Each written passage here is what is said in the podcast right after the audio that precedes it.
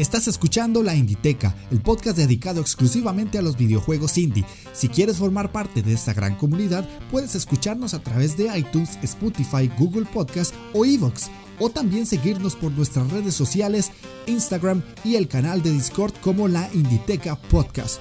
Únetenos y forma parte de esta gran pasión de los videojuegos independientes.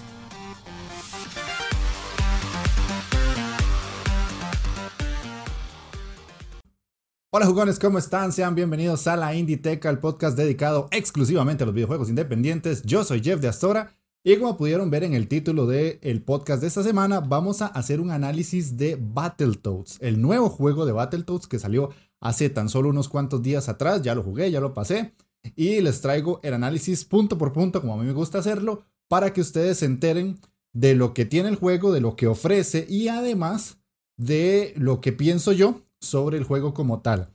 Como pudieron ver en el título también, hay un invitado, en este caso es Scholz del podcast Seasides. Ella ya participó conmigo en un programa anterior que grabamos de música de videojuegos y me lo traje a este programa también para que me ayude un poco porque él tiene la experiencia de haber jugado el Battletoads con otra persona, cosa que yo no pude hacer y eso es importante para el análisis. Así que, como me gusta decirles, Pónganse cómodos, agarren su mando, presionen Start porque iniciamos partida.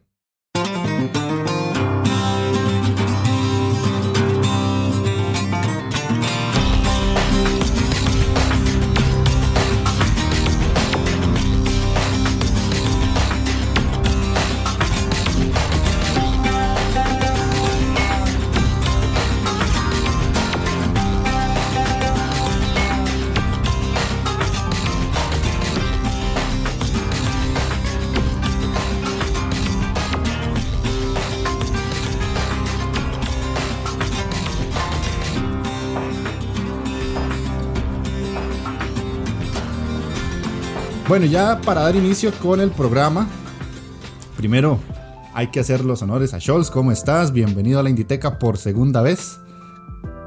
Eh, muy bien, Jeff.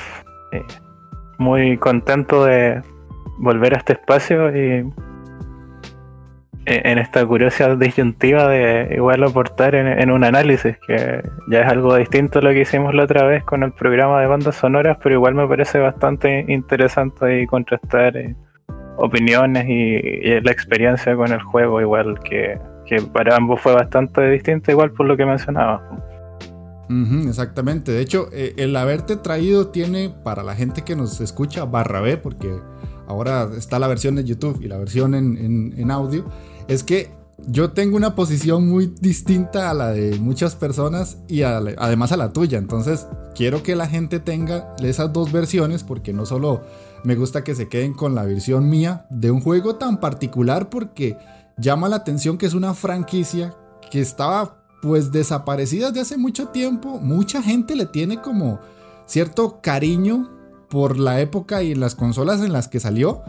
Y traerla de vuelta no es fácil. Así que más o menos por ahí va a ir el, el programa. Para que ustedes se una idea de qué es lo que vamos a tratar. Es un análisis, sí, pero también vamos a tener, como dijo Sols, eh, una contraposición de opiniones porque la mía sí es bastante particular.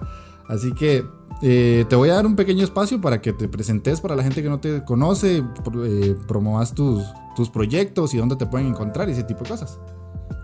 Bueno, soy Chols o Sols, depende, siempre me dicen como barajan cómo llamarme, al final estoy acostumbrado, así que no, tengo problema con eso. Eh, yo principalmente soy escribo en un blog desde hace tiempo, unos 11 años.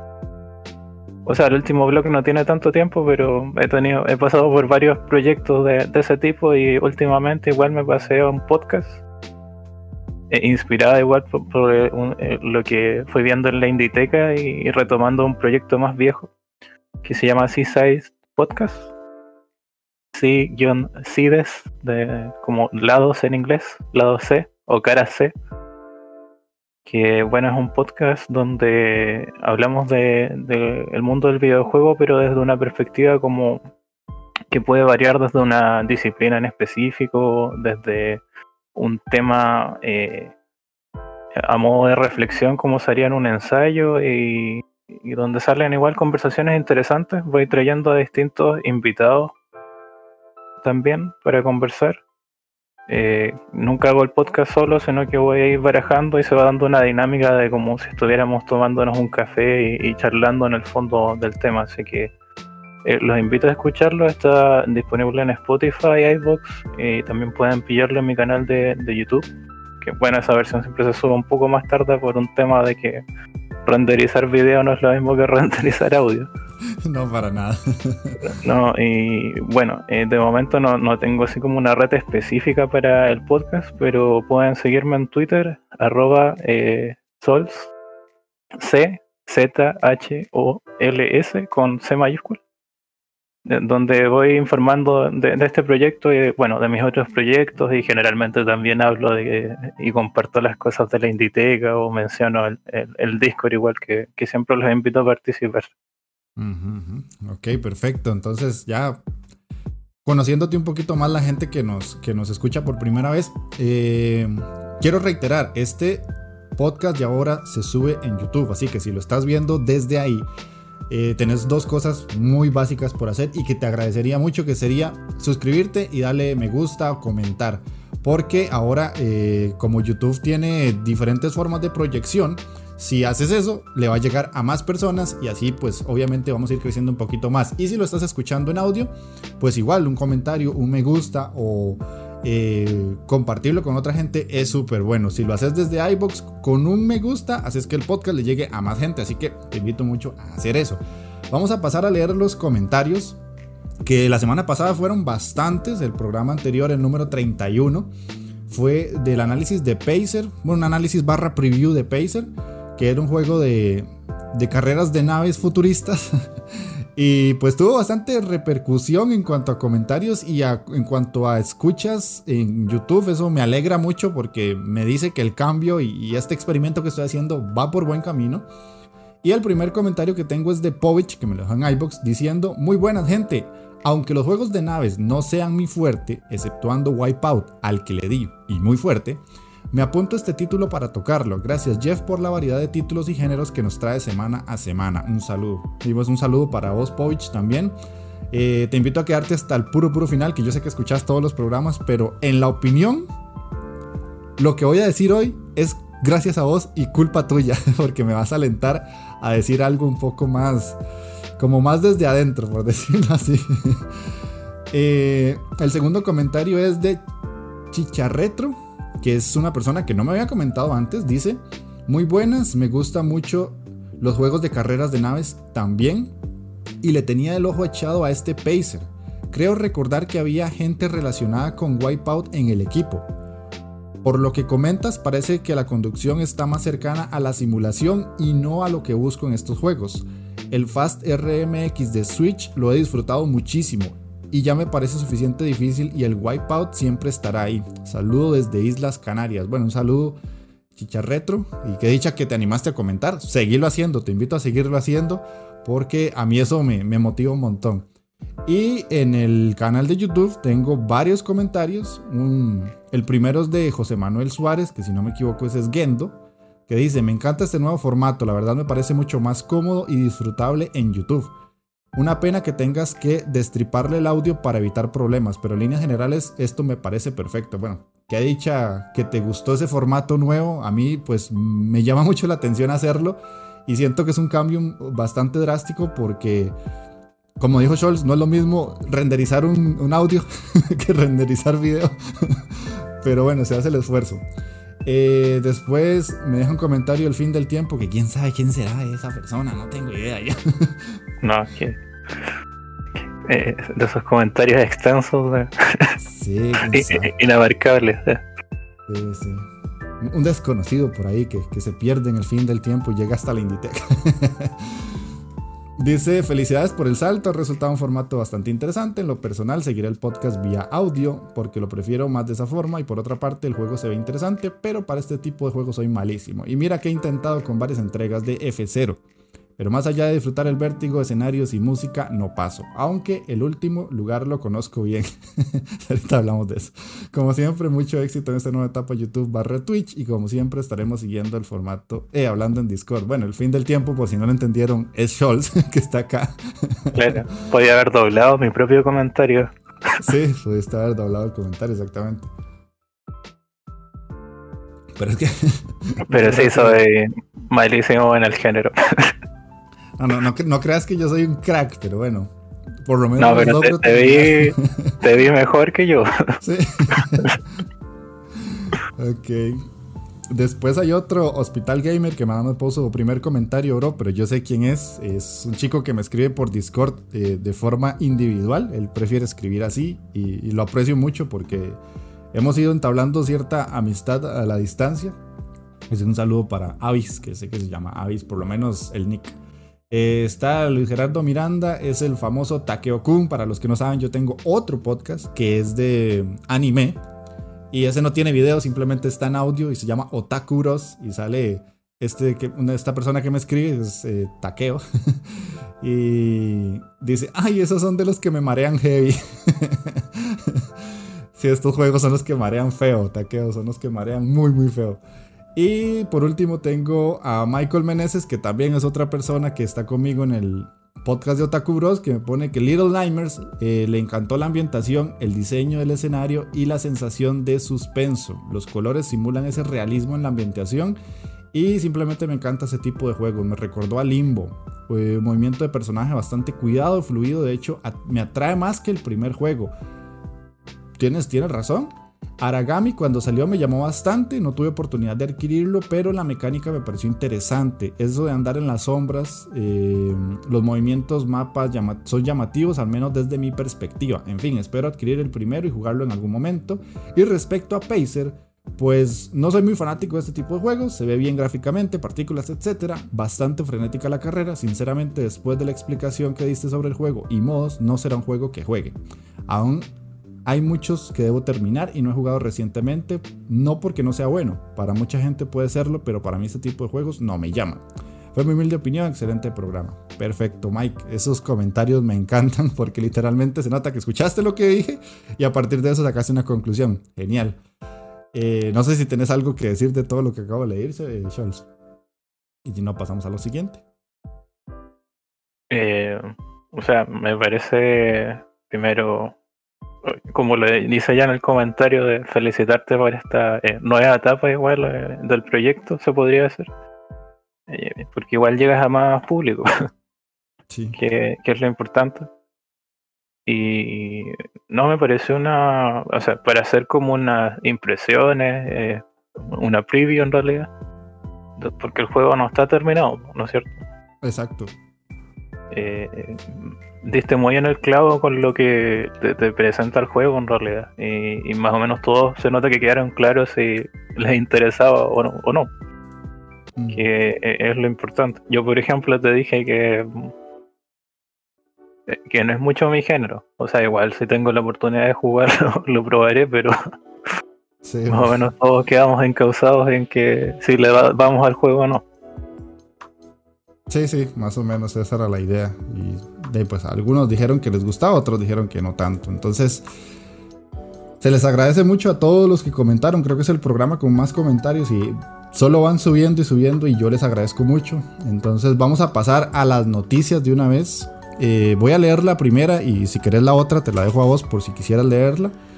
Y es que desafortunadamente es una mala noticia, por lo menos para mí, y es que el estudio Bland Beer, después de 10 años de estar activos, deciden tomar la decisión de, separarse y no seguir trabajando más. Y pusieron sus juegos en Steam en descuento.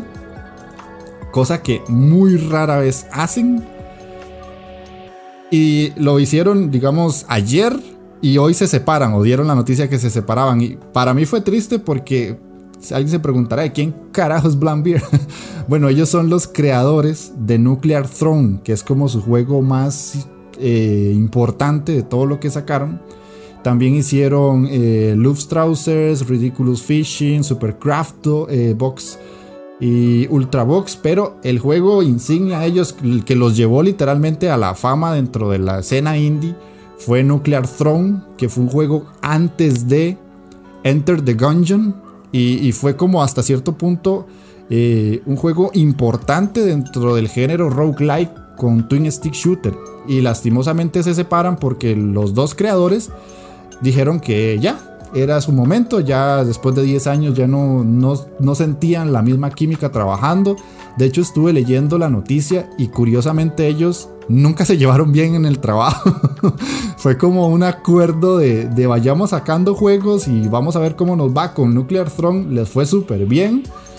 Y siguieron trabajando, siguieron trabajando hasta que llegaron a un punto en el que ya dijeron ya no, ya no más se acabó, cada uno por su lado. y en eso quedó el proyecto ya. Se cierra así de, de sin gracia, por decirlo de alguna manera. Pero bueno, son partes de lo que es el trabajo. No, no sé si conocías el estudio, si has jugado Nuclear Throne o, algo relacionado a ello, Charles. Yo, eh, o sea, a veces se me olvida el, ¿cómo es que Los Rousers, de los aviones, ¿no es cierto? Sí. O sea, ese juego lo, lo conozco, no lo he jugado, sí, pero no sé, jugué esta versión, eh, ¿cómo era? Adaptada en el Devolver Bootleg. Es eso como lo más cercano que he estado. Y luego ese tenía el Nuclear Throne. Que es un juego que, como tú bien dices, eh, en su tiempo rompió paradigma. Eh, tuvo bastante fama en realidad. Eh, para hacer un juego que estaba hecho como en este motor del mismo Countertale, Game Maker, si no me equivoco. Y, o sea, eso lo jugó un poco, pero eh, igual tiene cierta dificultad, así que no, avancé mucho en ese tiempo, más con un control de estos malitos, entonces no me fue muy bien. Pero yo veo que igual a esta gente le conoce por el, no sé cómo se llama así, este juego del oso. que sale un oso. Bueno, eh, terminó siendo su logo, si no me equivoco. ¿De un oso? Sí, este oso en llamas. Ah, no, no me suena. sí, o sea, si tú ves la cuenta de Twitter, solo no son llamas. de Blumberg. Pero no me acuerdo cómo se llama. No sé si era el. ¿Cómo se llama? Super Great Box. No estoy tan seguro. Bueno, el tema es que después, claro, explorando su catálogo, tienen varios juegos eh, más o menos conocidos y de lo que pude probar, eh, en realidad hicieron un, muy, un trabajo muy interesante. Y también cabe señalar que, claro, tú mencionas que los, los fundadores, leyendo, no, no, se llevan tan bien y, y, yo sabía que uno de sus cofundadores eh, hizo Minute, por ejemplo, pero aparte del estudio. Ajá, sí, ya él, él solo, aparte. Sí, y eso me llamó la atención y claro, ahí estaba una de las razones igual y probablemente eso fue como una antesala de lo que estamos viendo ahora. Pues igual cuando vi la noticia tenía entendido que era como un, estudio de, más gente y no sé, generalmente cuando pasa esto en los estudios eh, alguno toma la, las riendas aparte, pero en este caso no va a ser así. Ajá, es, como lo, más normal que llegue a uno de los dos se quede con, el estudio e incluso hasta a veces con las IPs. Ellos tienden a tener como esas costumbres, pero eh, desgraciadamente ahorita no, simplemente cada uno decidió separarse. De hecho, para la gente que está en el canal de YouTube, ahorita pueden estar viendo un gameplay de, de Luftstrauses. Eh, de lastimosamente el proyecto no va más. Siento que sacaron juegos muy buenos en su momento. Fueron títulos llamativos. Yo por lo menos los que he jugado los he disfrutado mucho. Nunca los he pasado porque son difíciles de cojones. Pero... Eh, de no, son cosas que pasan, la verdad. es, es, parte de todo este enredo que es la industria del videojuego, que a veces está hecho por este tipo de personas, ¿sí? Lastimosamente, eh, si pueden volver a comprar alguno de sus juegos cuando estén en descuento, háganlo. Porque por alguna razón algo me dice a mí que de aquí a unos años ya después no se va a volver a hacer o no se van a poder comprar por cuestiones de IPs y de un montón de cosas extrañas. Pero bueno. Eh, Lo que sé igual, eh, cabe señalar es que um, bueno, en su décimo aniversario mencionaron que se separaban, pero ya tenían un juego que se llamaba Ultra Books, que va a seguir en desarrollo y en el fondo cuando eh, se lanza este juego, que debería ser, eh, no recuerdo si lo dejaron para el próximo año o a fines de este año, eh, ahí ya se va a hacer efectiva en el fondo la separación del estudio. Y también que liberaron en ese mismo día Nichio un proyecto que se llama Flood, como de inunda inundación, creo. Eh, que era un prototipo de un juego que estuvieron trabajando por años y fue cambiando con el tiempo y al final nunca eh, lograron como llevarlo a algo tan más conciso como esos otros juegos, pero igual está disponible como agradecimiento a los fans del estudio durante estos 10 años. Ya, ya. Sí, sí, desde ahí ya se nota que sus conflictos tenían. Porque normalmente de la idea de sacar muchos juegos es terminarlos y dejarlos así.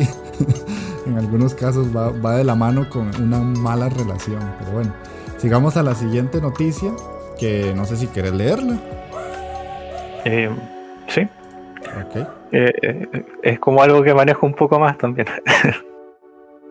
sí, bueno, Lab Zero Games despide a todos sus trabajadores o los que quedaban del estudio sin ningún tipo de indemnización.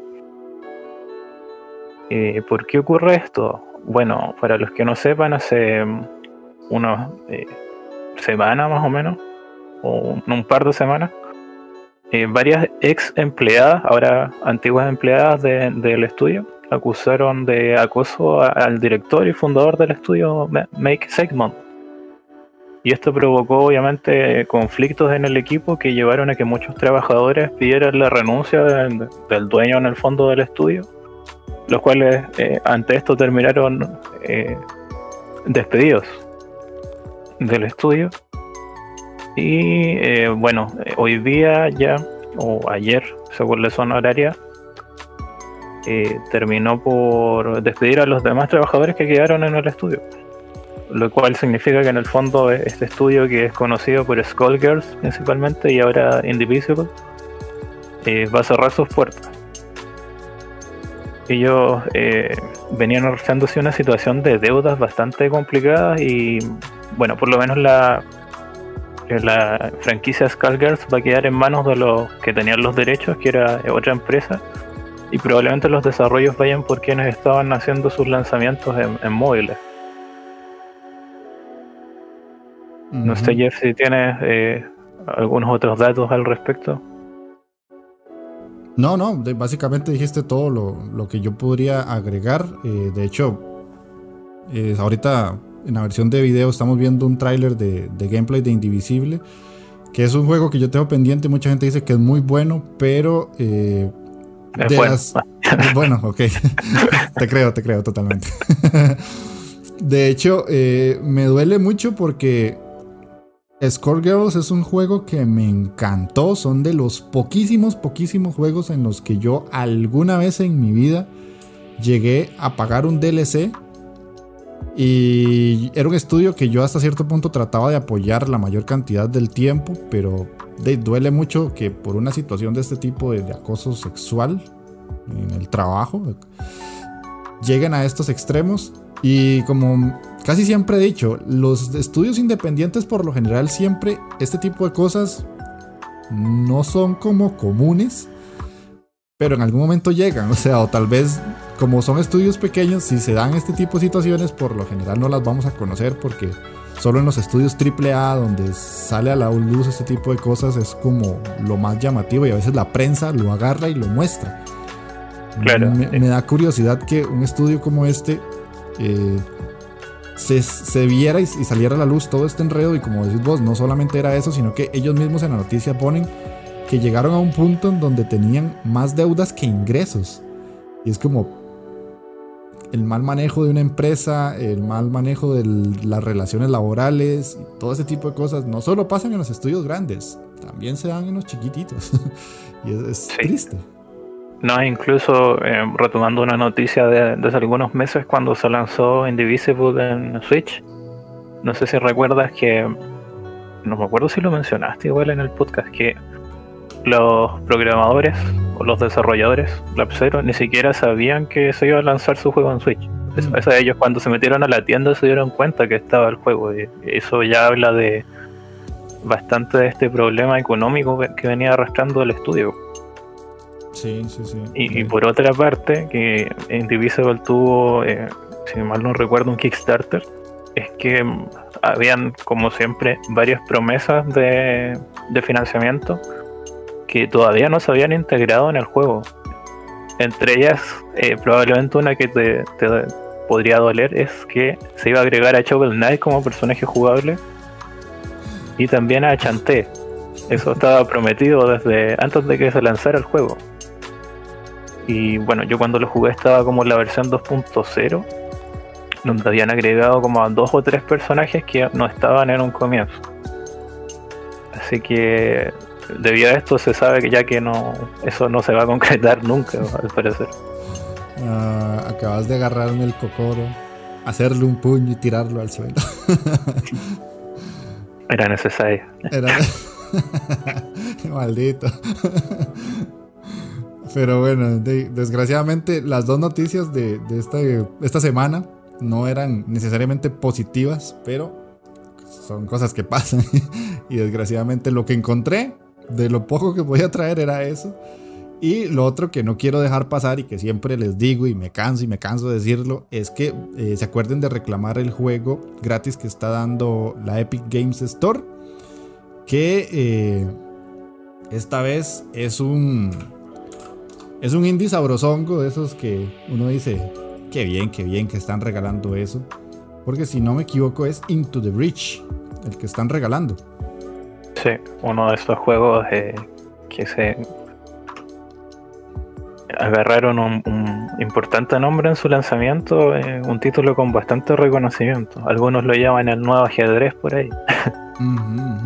Sí, yo, yo lo tengo pendiente porque cuando entrevisté a Pere de la taberna me dijo, tienes que jugarlo, tienes que jugarlo. Pues que Pere me pone mucha tarea, no me da el tiempo. Sí, no. No lo he jugado, pero ya está gratis, acomodadito en la librería de Epic. Por si alguien lo quiere ir a canjear, que no se les olvide, es un juego gratis. Pocas cosas en esta vida son gratis, la verdad. No es bien entretenido el juego, bastante rápido y bastante fácil morir. y eh, mueres con muerte, entre comillas, permanente. Ah. Bueno, cuando jueguen al título eh, van a entender la mecánica de, de, Breach, eh, de esta ruptura que hay, que, hace que vayas repitiendo acontecimientos en el tiempo, cada vez que fracasas en el fondo, pero le da una jugabilidad interesante, porque igual los mapas van cambiando un poco entre sí. Ok, ok. Bueno, eso era por la parte de la introducción, noticias, comentarios. Eh, vamos a hacer un pequeño corte acá y ya cuando regresamos entramos con el análisis del Battletoads. Hola, mi nombre es Max y junto con mis compañeros Pablo Nayax, Paco Co, Guillermo Castilla y el experto en Indie Publish, hacemos Player Podcast, un podcast de videojuegos repasando la actualidad y dando nuestra opinión más personal. Además, en nuestros Insert Coins repasamos la historia del videojuego contando anécdotas y curiosidades que solo nuestro compañero Paco Co puede contarte. Pásate y atrévete a ser un player más. Nos escuchamos en Player Podcast. Bueno, ya para entrar con el análisis del Battletoads como siempre, lo primero que les voy a decir y que me gusta comentarles, o en este caso les vamos a comentar, serían los, famosos wikidatos, los datos generales de quién es el estudio y todo ese tipo de cosas, porque hay que darle cierto reconocimiento. En este caso, es un juego particular que juega, siento yo, una línea fina entre ser y no ser un indie. Lo traigo porque está hecho por un estudio independiente. Y básicamente es una razón de peso para mí. Pero Detrás de ellos está un poco eh, la supervisión de Rare y eh, un poco de dinero de Microsoft. Eso no lo podemos esconder. Entonces, como les digo, hay, una fina línea entre que si alguien lo considera un juego que no es independiente, incluso hasta se lo podría llegar a valer. Pero eh, es como si fuera un encargo a un estudio independiente. Entonces, se puede ver de las dos maneras y no necesariamente va a estar mal. ¿Quiénes son los creadores de este juego? Bueno, es un estudio que se llama Dilala Studios. Ellos son un estudio eh, relativamente pequeño, pero no tanto como otros. eh, que se les encargó hacer el juego como tal y ellos eh, antes de eh, hacer el juego de Battletoads habían hecho otras colaboraciones, incluso con Rare, y pues se les ofreció el, hecho de, hacer este juego y, dijeron que sí, y pues obviamente lo sacaron. Tenían antes un juego gratuito que se llama Jansky para Windows 8, que no tuvo mucha fama. Overruled, que en Steam por lo general no le ha ido muy bien. Es un juego como que ahí está y, para mucha gente es como más del montón. Tienen otro que no es una creación de ellos, pero sí es un juego que portearon para eh, las consolas que vendría siendo The Escapist, que esto fue como algo en los que ellos ya pudieron decir, ok, somos buenos haciendo esto y, lograron hacer el port. Y posteriormente ayudaron a Rare, como les digo, en eh, diferentes eh, partes de otros juegos. Y ya después salieron con el Battletoads y además están haciendo otro juego que todavía está en desarrollo. ellos tienen como un lema que hasta cierto punto es como muy romántico, por decirlo así, que es que ellos dicen que les gusta hacer juegos eh, que amamos o que ellos aman con la gente que amamos y para la gente que amamos. Entonces es como una especie de espíritu muy de, de abrazarse entre, entre, todos y hace cariñito y ay, qué lindo, si nos queremos. Pero... Un mundo ideal. Un mundo ideal, exactamente, como la canción. Y bueno, de momento así que yo pueda decir que tienen juegos de peso, hasta lo que llevan a día de hoy vendría siendo el Battletoads, prácticamente. Porque con Mira, un dato, un dato, perdona, que también participaron en la etapa de un juego que va a salir el otro año en Xbox. En la primera etapa, que es de la creadora, o sea, bueno, sí, de la guionista del reboot de Tomb Raider y del Mirror Edge. Ajá se llama Rihanna Pratchett. Es este juego que se llama Lost Wars Beyond the Page, que es de Sketchbook, Sketchbook eh, Studios. Ah, que, eh, bueno, ahora no se les menciona, pero ellos en su página tienen ahí, eh, participamos en la etapa inicial de, de este proyecto. Y dice, este juego será lanzado pronto. Así que igual se escapa un poco eso sobre este estudio. Sí, sí, sí, de hecho. Eh, de hecho, son, tienen cinco años apenas de, estar como trabajando, que se dice poco, pero para un estudio independiente mantenerse cinco años seguidos es, una cantidad respetable de años, de hecho. Sí, no, bueno, ellos igual hacen mucho alerta de que, bueno, si tú te metes a su página web abajo incluso te sale que y dicen algo como cross platform, de que trabajan en todas las plataformas, o sea, no han trabajado en ah. HTML5, eh, con PHP, Flash, eh, creo que alcanzaron, trabajaron hasta en Windows 8 con estos sistemas de aplicaciones que no rendieron frutos, donde hicieron su primer juego, han trabajado en los sistemas PlayStation, sistemas de Xbox, por ahí para Nintendo probablemente, y, sale, no sé, que han trabajado hasta con Disney en algunas cosas y, en universidades, entonces como su leitmotiv es estar en todas partes. Sí, de hecho, en, el documento que, estaba leyendo ahora, antes de empezar, decía que ellos eran como los agnósticos de las plataformas, o sea, que no creían que una era superior sobre otra o que no, que no había una que era como la superpoderosa, sino que simplemente les gusta estar donde sea siempre y cuando puedan sacar algo o trabajar en algo. Es una forma de pensar muy bonita y muy de un estudio indie. la verdad es que sí. Esto es algo muy, muy de, este mundillo del indie que se da que no, por lo general ellos no, buscan eh, como el destacar en una sola plataforma. Habrá algunos por ahí que lo hacen, no voy a negarlo porque tampoco se puede generalizar. Pero es muy del indie que ojalá el juego salga en donde tenga que salir siempre y cuando se vende y la gente lo juegue.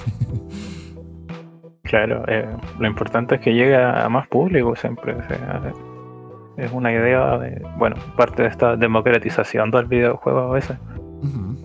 Lo otro eh, curioso del estudio, bueno, es que es un estudio inglés igual que Rare, entonces por ahí había igual cierta cercanía. Sí, sí, eso puede, puede tener un porqué de, de, que Rare los hayas escogido antes del Battletoads, insisto, y se lleven como esa relación tan buena que tienen. este juego, el Battletoads, está disponible para PC y para Xbox de momento. Cuesta 20 dólares. Eh, está en Steam y en el Game Pass, que fue como, creo que nosotros dos lo jugamos así. Vos en el Game Pass yo Game Pass. En todo caso, aquí en, bueno, en Chile particularmente, no sé cómo será en Costa Rica o en otros lados, el precio en Steam es de 11 dólares. 11. Al cambio.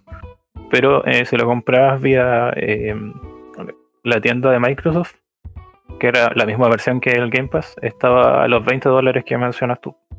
¿En serio? Sí. Mm, Cosa que ya descubrimos igual que pasó un poco con Fall Guys. El mismo caso, 10 dólares 20. Exactamente, sí. Eh, esto es para poner un poquito de contexto a la gente. Yo compré el Fall Guys a 20 dólares, pero me di cuenta por una eh, podcaster chilena que decía que costaba 10 dólares. Y yo, ¿cómo 10 dólares? Y le pregunté a Scholz y me dice, sí, 10 dólares. Y yo, no, a mí me están metiendo todo a un lado, porque yo pago 20. me salió 10 dólares con 90 centavos.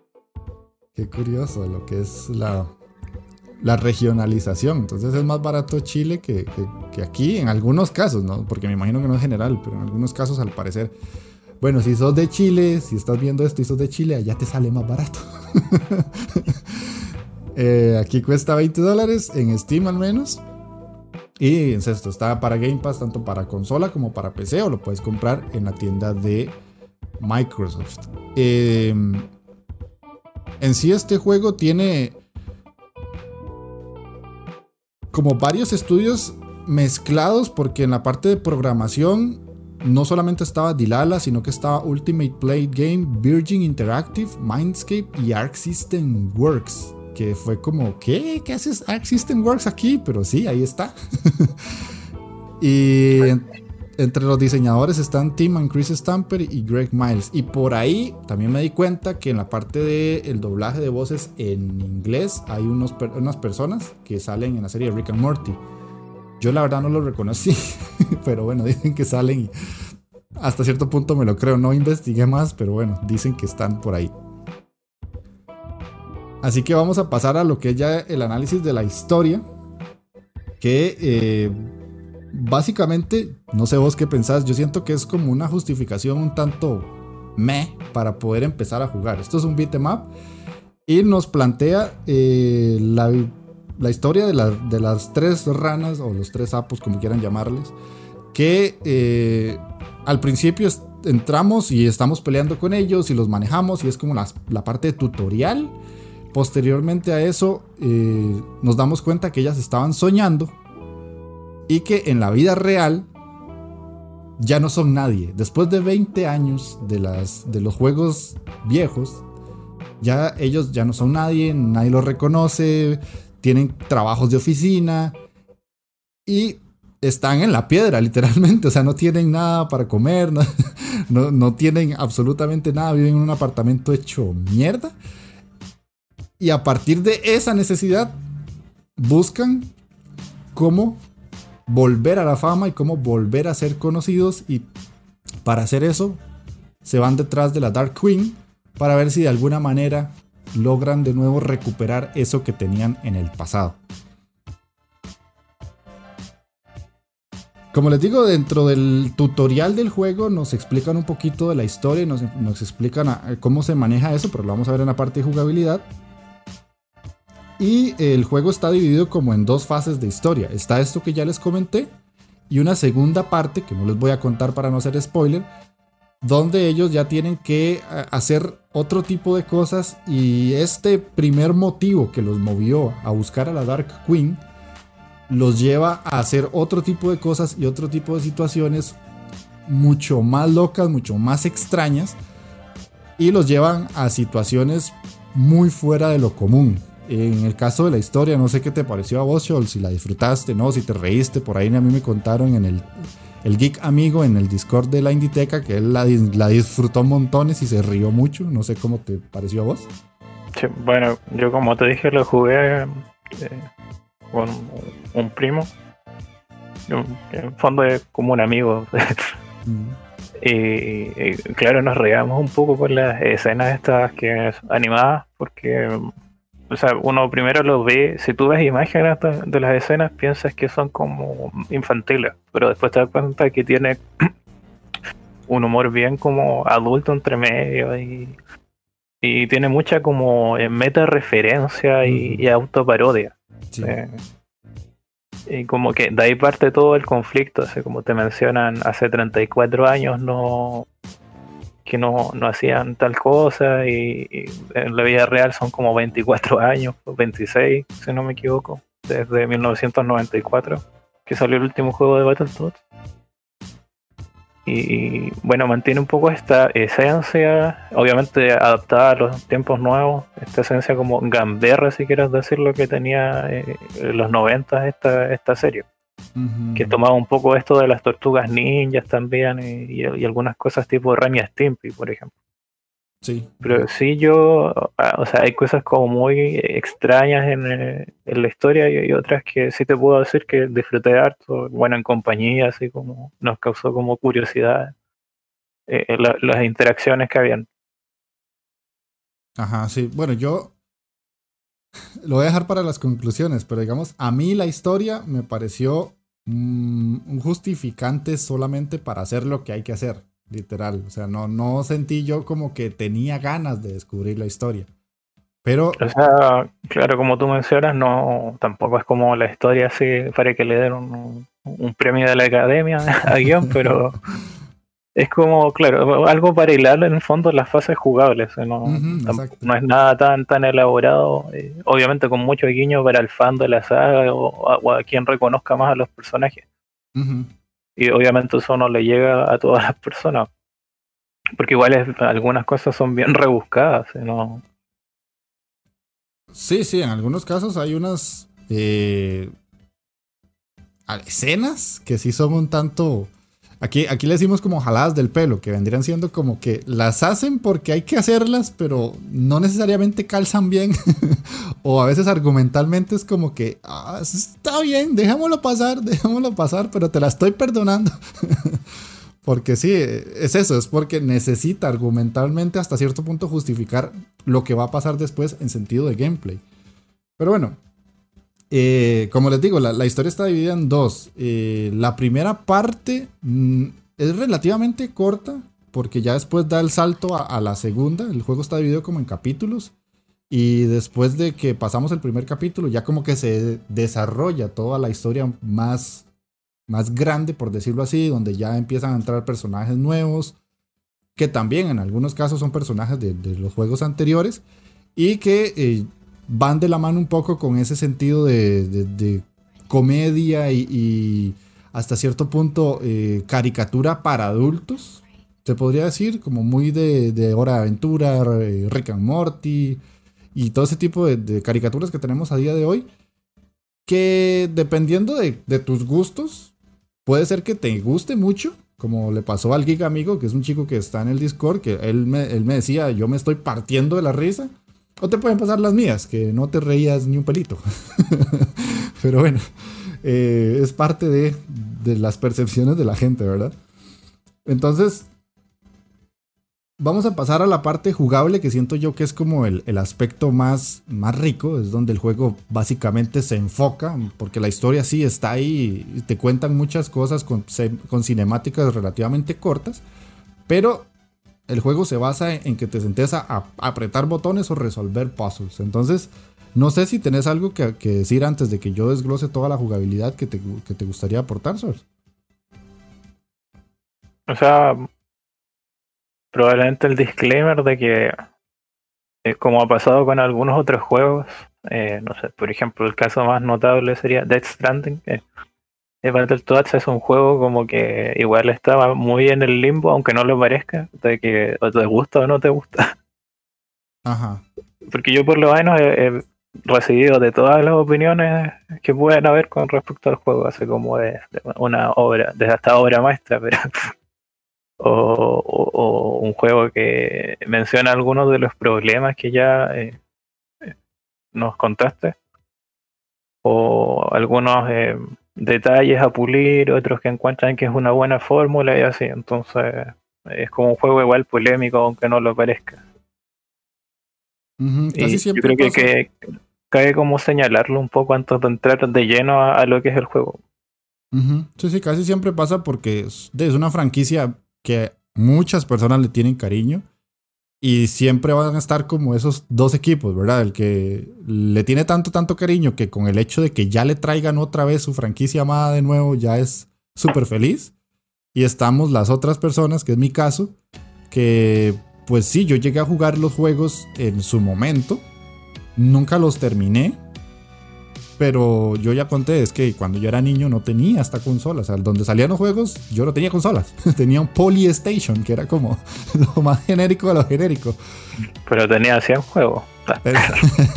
tenía 100 juegos. No, yo tenía 999, 999 juegos. y todos eran iguales. Entonces yo por eso es que no le tengo nostalgia ni cariño a la franquicia porque yo no podía jugarla. Entonces también quiero que se entienda un poco mi perspectiva porque ni siquiera incluso cuando ya tuve consolas me dio como por buscarlos y jugarlos porque ya habían otras cosas más adaptadas a mi edad, podría decirse. Mm, claro, también se me olvidó mencionar esa parte, que cuando yo pensaba en cómo, cuál, era mi historia con Battletoads, eh, se me ocurría que, no sé, eh, jugué en su tiempo en Super Nintendo el crossover con Double Dragon. Lo jugué harto, que era uno de los juegos igual más difíciles de, la consola. Y bueno, al final lo pasé como con, con los passwords, como avanzando así. con los que iba ganando nivel a nivel, pero en el fondo repetir las secciones donde perdía. Pero después haciendo memoria me di cuenta que en realidad jugué, bueno, el de NES nunca lo jugué, pero jugué la versión de Mega Drive, que es el mismo juego con mejores gráficos. Eh, jugué después, hace unos años, el, de Super Nintendo, que es el, la secuela. Que igual es súper difícil avanzar desde, desde las primeras escenas, o sea, sin mucha práctica. Y uno que disfruté mucho es el arcade, que igual salió ahora en la colección de Xbox, que fue el último juego de la franquicia. O sea, después me di cuenta que igual tengo una historia importante con, la saga.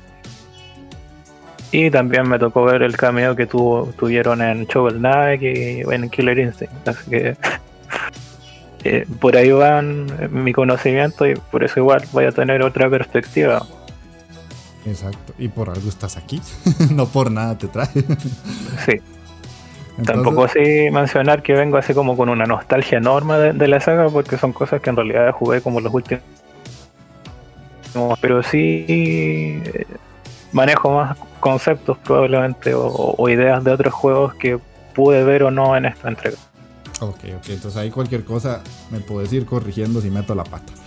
Bueno, entonces en jugabilidad vamos a tener eh, una forma muy sencilla de manejar los personajes porque con el Pensemos siempre en control de Xbox. Acuérdense que esto no está en las otras consolas, así que mameluco. Eh, el golpe básico lo vamos a hacer con X, el botón X. el gancho lo vamos a hacer con, con B, que es como, como un uppercut, por decirlo así. Con el botón Y o Y vamos a sacar la lengua y combinándolo con otros, eh, con otros botones como el RT o el LT o, las palancas vamos a utilizarlo para agarrar según qué cosas. Pueden ser enemigos o pueden ser elementos del, del escenario como unos coleccionables que hay que agarrar. dependiendo de la pantalla, algunos son, creo que eran 5, ¿verdad? Y si no, sí, siempre, son, siempre son 5. Cinco, sí. Ah, bueno, hay niveles que no tienen coleccionables, pero son como 2 o 3.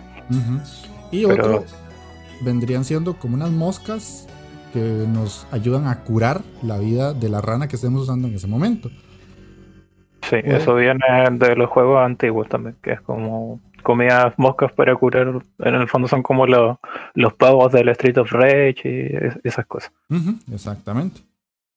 Eh, después, cuando nosotros tenemos a los, a los tres personajes vivos, podemos intercambiar entre ellos utilizando las flechas de la cruceta. Entonces, dependiendo de que, según qué enemigos, en algunos casos es mejor usar a uno u otro y con solo presionar la flecha de la cruceta podemos llamarlo y eh, de paso eh, dejar que el que estábamos usando recupere un poquito de vida. Eso es una mecánica bastante interesante que me llamó mucho la atención, me gustó. Y el juego está como dividido en tipos de juego específico que también da un poco eh, el pego a lo que hacía la franquicia en su momento, porque la jugabilidad principal del juego en sí es un beat'em up. De hecho, se ve hasta en los trailers y básicamente es, un beat'em up. De hecho, voy a poner un video mientras hablo para que lo vean. Y eh, es un beat'em up de toda la vida, ¿verdad? Tiene sus mecánicas, pues, llamativas o no para según qué personas, pero cada uno de los personajes tiene sus mecánicas particulares, ¿verdad? Eh, está el personaje más fuerte, el personaje más rápido y el intermedio entre ellos dos. Y dependiendo del estilo de juego que nosotros tengamos y además, como les digo, los enemigos, así podemos irlos intercambiando y además nos pueden ir gustando o no los personajes en sí.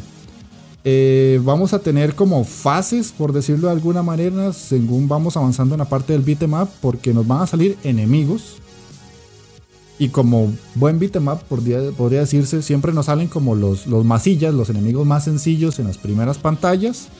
Después nos van a ir saliendo otros un poquito más difíciles. Conforme vamos avanzando nos va a salir otro enemigo más que ya nos hace un ataque un poco más fuerte. Y finalmente eh, llegamos a un jefe luego de superar varias pantallas de beatmap y resolver unos puzzles en el camino.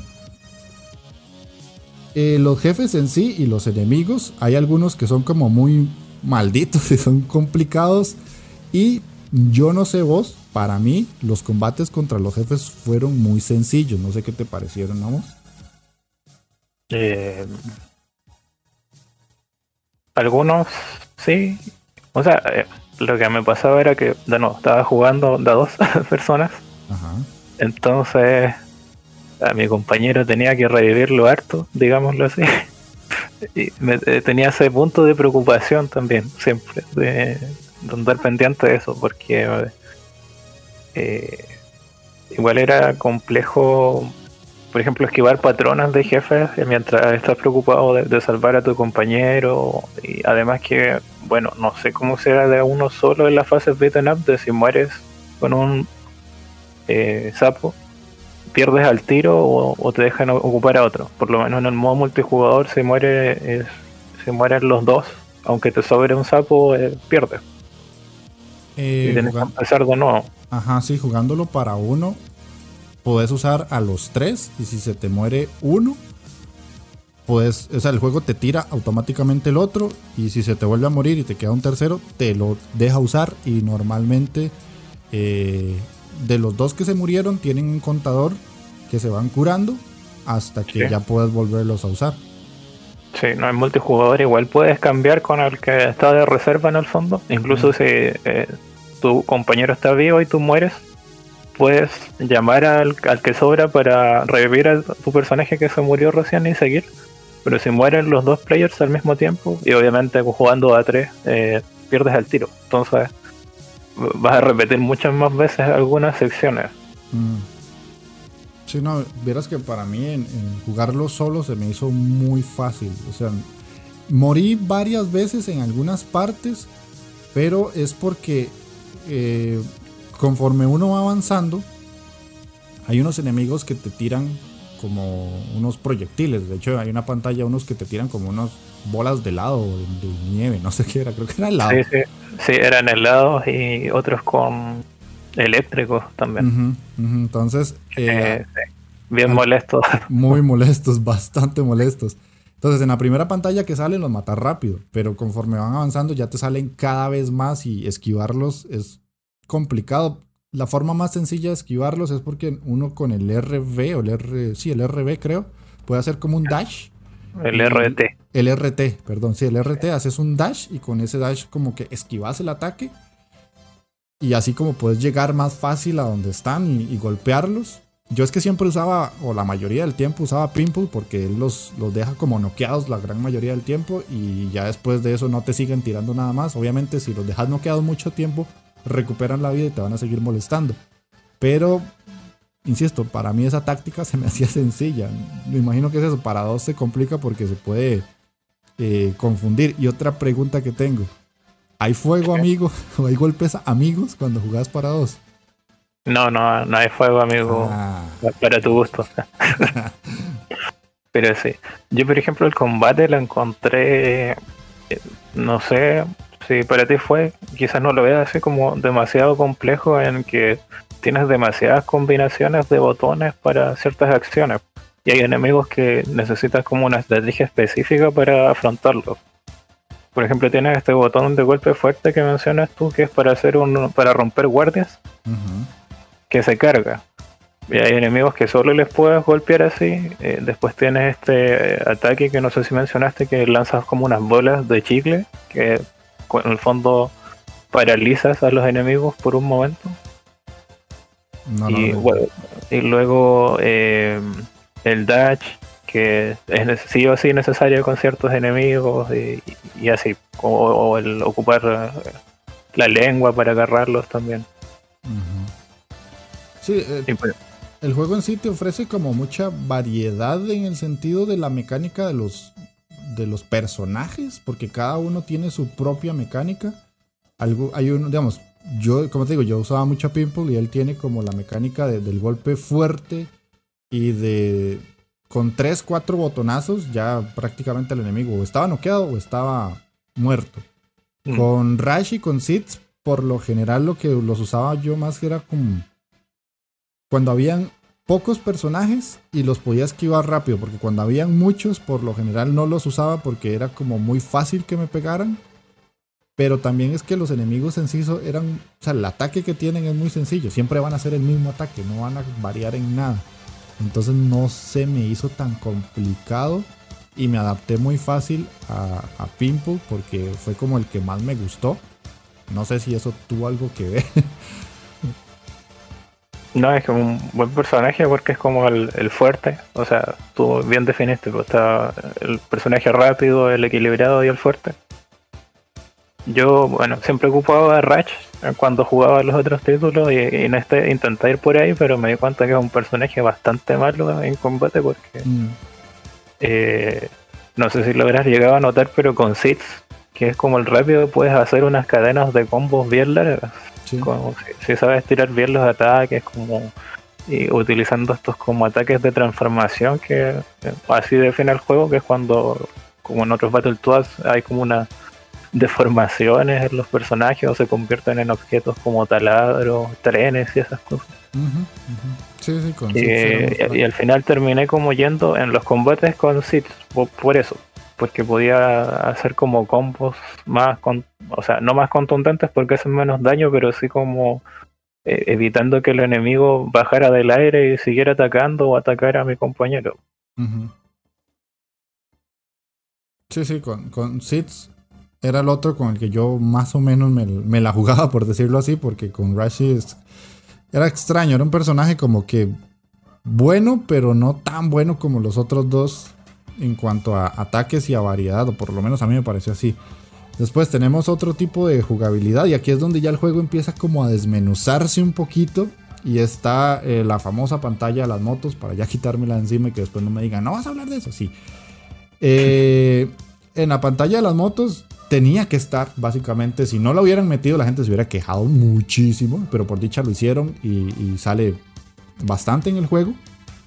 Y es una mecánica pues bastante sencilla, si ustedes ven el video, es saltas o esquivas de izquierda a derecha, básicamente. Y tienes una especie de dash de nuevo con el RT o el LT para la izquierda o la derecha, porque en algunos casos los obstáculos están muy pegados y es necesario porque solo con el análogo no lo puedes evitar. Entonces necesitas ese dash para que en sí ellos no se estrellen.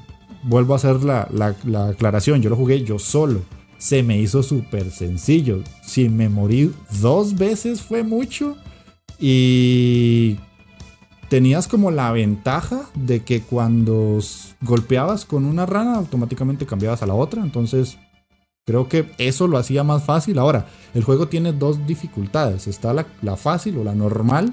Y tiene otra que es un poco más compleja, como tirando un poco más a la dificultad vieja. ¿Cómo fue esa fase para, para, jugar con dos personas? No, no, son tres dificultades. ¿Tres? sí, está la fácil, la eh, Toads, que es... ¿La normal? La normal, sí, y Battle Toads, que es la difícil. Bueno, yo jugué en Toads, me imagino que tú también. Sí, yo también. que igual lo encontré, bueno, tú me estás diciendo que no, bueno, yo lo encontré como igual bien exigente cuando lo jugué en multijugador, bueno, imagínate lo mismo que te mencioné, pero en las motos. Mm. Ya, si chocaba a mi amigo, eh, aparecía en 25 segundos más. Ya.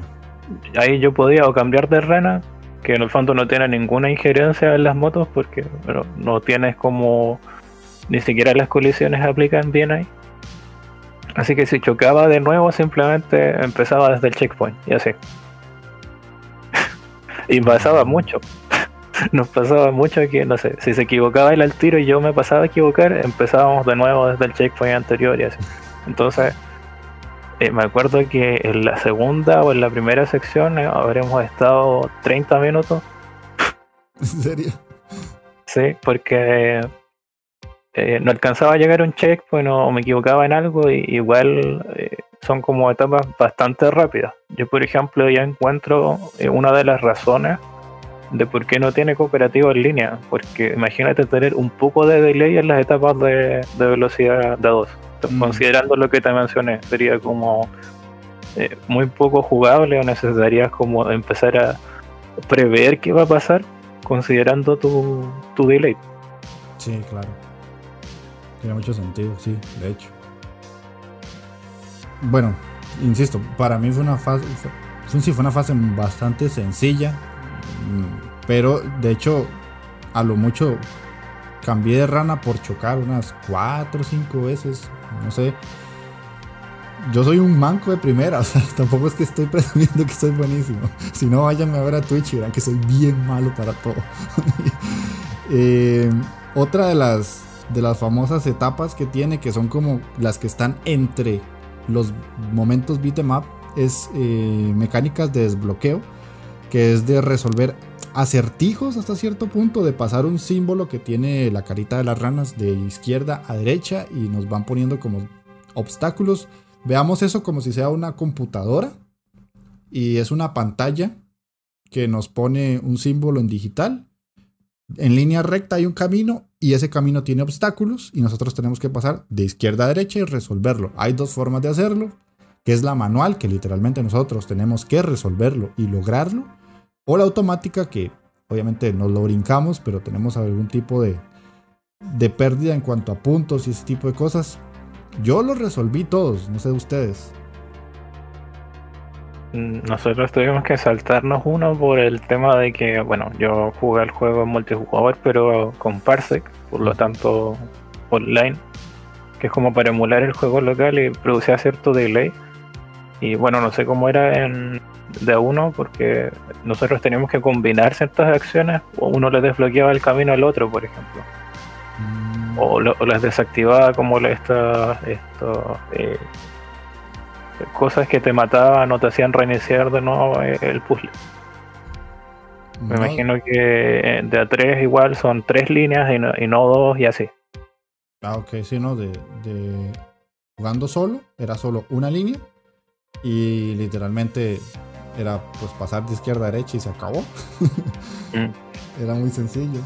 No, no, aquí era como el de abajo aprieta una parte y la cosa del, de arriba, eh, el enemigo de arriba se podría decir, deja de moverse y puedes pasar y tú le desbloqueas al de abajo y así. Sí, yo lo que hacía era que llegaba a un punto, digamos, el camino tenía como dos fases y habían dos puentecitos, por decirlo así. Entonces en uno lo que hacía era parar eh, ese elemento que me estaba estorbando. Y después tenía que tener muy buen timing para que cuando yo me quitara de eso y se volvieran a mover los, los obstáculos, yo poder pasar en unas fracciones de segundo, 2-3 segundos, ya podía pasar. Mm. Sí, ¿no? Entonces cambiar todo igual. Mm, yo creo que ya por ahí va viéndose un poco la situación de mi opinión acerca del juego. Después está la parte de los minijuegos, que en sí el juego tiene muchos minijuegos entre fases y eso era parte de lo que comentábamos ahora con respecto a la historia, que en algunos casos la historia se dobla o se modifica de alguna manera para justificar un poco los minijuegos. Y anoté aquí varios como hacer masajes, desbloquear computadoras, romper bloques, Está la mandar parte emails, creo. mandar emails, eh, tomar fotografías. Hay una parte con Pimple que hay que tomar unas fotos con unos bichos que vienen volando. Eh, después de eso ya tenemos como fases extra que no son necesariamente minijuegos, que son ya partes jugables, pero son literalmente otro género. Ya dejamos de lado lo que es el beat em up y nos pasamos en algunos casos a tener un shmap, un shoot em up de naves, que es una de las fases que más me gustó, sinceramente, para un jugador. Fue hasta cierto punto complicadilla. Yo creo que fue la parte en la que más me morí en el juego. Porque sí era un bullet hell, básicamente. Y eh, tuve que reintentarlo varias veces. Yo sé que esto tiene truco jugándose con varias personas, ¿verdad? Eh, es peor. Es peor. Peor porque, ah, no sé, a quien en su sano juicio eh, se le ocurre que en una fase de naves, que para uno ya es un bullet hell y es más o menos complicado, tengas que una persona disparar y otra moverse, Ajá. de a dos jugadores. Y con delay es imposible. Lo único que es imposible esquivar y eh, repeler a los enemigos de manera eh, rápida y, y- y efectiva. Así que esas fases las hice de de a uno, Mm. Sí. porque si no, eh, no se podía. Y por lo que sé, de a tres jugadores, un jugador maneja un lado de la nave, el tercero maneja el otro lado y uno dispara. Mm. Imagínate. Exactamente. O sea, imagínense que la nave es como si fuera un boomerang. Más o menos así. Ahora lo que están viendo en video lo estoy mostrando. Y en la izquierda tiene como una, una ala. Y en la derecha tiene otra. Y con eso es con lo que nos movemos. Y después tiene las, las pistolas. Y lo que acaba de decir Scholz. O sea, cuando es para tres, uno maneja el lado izquierdo, el otro lado derecho y el otro dispara. Así de enredado. O sea, es como muy confuso. Y la cantidad de balas y enemigos que salen son muchísimas. Y son fases que yo siento que se alargaron un poco de más, o por lo menos no sé si es porque jugué para uno y terminaba una oleada y viene otra, y terminaba y otra, y otra, y otra, y cada una se hacía cada vez más difícil que la primera o que la segunda. Y sí tuve que repetirlo varias veces, porque sí me moría muy fácil. Hay unos ataques ahí muy extraños de unas naves rosadas que tiraban unas flechas celeste. Y esas flechas Ah, van de izquierda a derecha y te persiguen, no importa dónde estés, te van persiguiendo hasta que destruyas la nave que las lanzó. Ah, las Oye, odié. Y hay unas que te atacan, van hacia donde estés Mm. y hacen como que salen de la pantalla y después vuelven hacia donde estés. Exactamente, sí. Entonces, es- yo siento que fue la, la mejor parte del juego para mí. Después de eso tenemos también una fase de plataformeo, que aquí tal vez voy a decir algo que yo no sé, porque insisto, la franquicia en sí no la conozco, pero en la, place- en la parte de plataformas tenemos que usar a Pimple, porque una situación argumental de la historia pasa y de un momento a otro pasamos a hacer un juego de plataformas. Y eh, después de eso nos quitan a Pimple y nos ponen otro personaje que yo nunca supe ni entendí argumentalmente quién era. Era un bichito rojo, rosado que hacía como no sé si vos sí entendiste eso. No, igual que como. Creo que eran como que unos que andaban con la Dark Queen que nunca quedó muy claro de por qué se fueron con Pimple. Sí, Pero eran, eran dos. Ajá. Eh, cuando, cuando juegas a dos tienes que manejar como uno maneja a dos y otro maneja a Pimple. Pero es como extraño. Además que esas fases de plataforma eh, recuerdan eh, en el diseño un poco a, a lo que era sa- salvando la mecánica de- del tiempo a Braid. No sé si te diste cuenta. Mm, no. ¿En qué momento? no. El estilo se parece mucho a, a- no sé, hasta el estilo gráfico cambia un poco. No sé si te diste cuenta de eso. Sí, el estilo gráfico sí, sí vi que cambió. Pero que yo recuerde, yo no tuve que manipular el tiempo en ningún momento. Sí, no, no, te digo que no está eso, pero toda la otra parte de, de Braid, que es como ese plataformeo, mover las cajas, eh, Ah, bueno, sí, sí, para Ajá. Ya, ya, y, ya. el como movimiento ahí un poco de co- condensado de- del personaje. Sí, sí, ya te entendí. Sí, sí. Pues puede ser que sí, sí. Pero, para, o sea, es que ahora en la conclusión voy a decir muchas cosas.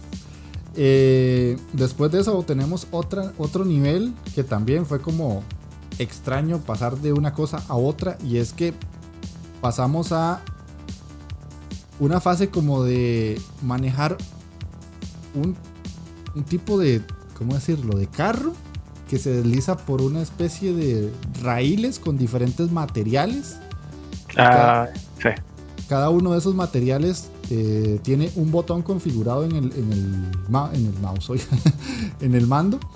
Y una es hielo, otro es esponja y otro es eh, como alfombra. Entonces tenemos que ir cambiando cuáles de esos tipos son eh, los que nos van a permitir avanzar. Porque digamos, este carro van las tres ranas encima de él y se van deslizando de izquierda a derecha. Pasamos a una, a una pantalla totalmente 2D. Nos viene persiguiendo un bicho gigantesco y vamos a tener que ir surcando diferentes obstáculos y en algunos momentos el camino es de hielo, tenemos que apretar el botón para que el carrito en el que vamos montados pueda resbalar sobre el hielo.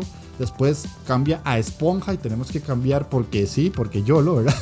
a la parte de esponja y después a la parte de, de, alfombra y eso se va intercalando y cada vez van cambiando más rápido y más rápido y más rápido y se nos va a hacer un poquito más complicado tanto reaccionar a los enemigos como estar modificando ese tipo de, de mecánicas.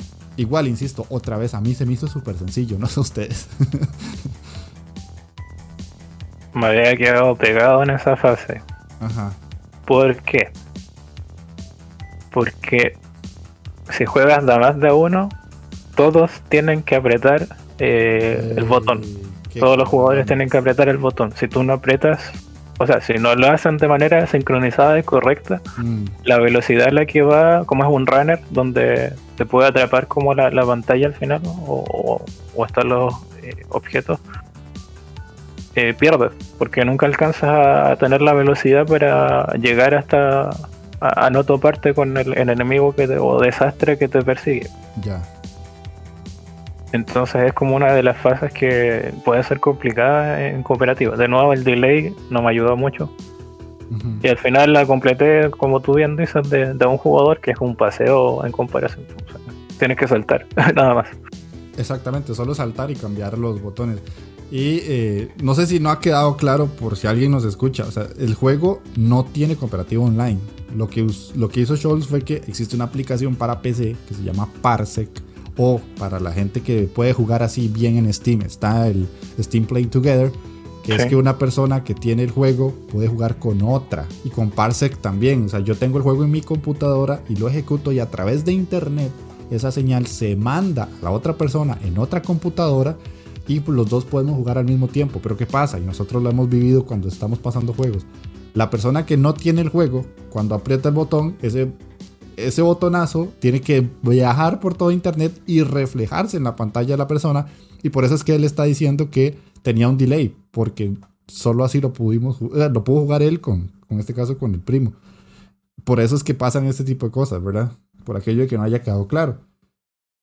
Y eh, después quedan ya dos mecánicas como extra, que sería que hay como una especie de piedra, papel, tijera, pero con otros elementos que yo la verdad no sé ni cómo gané, porque no entendí muy bien qué significaba una cosa y la otra.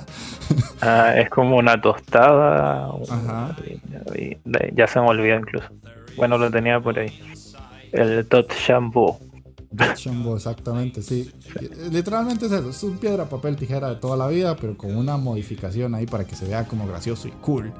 Y después hay una fase ya como terminando el juego que también es una especie de minijuego que eh, nos, nos sale una pantalla en digital y nos salen diferentes pruebas cortitas y encima de todas esas pruebas nos salen unos símbolos. Dependiendo del símbolo vamos a tener que ejecutar alguna de esas pruebas y el tiempo se nos va acabando y si las completamos antes de que se acaben los segundos vamos a poder como avanzar a la siguiente y a la siguiente, a la siguiente hasta que completemos la prueba.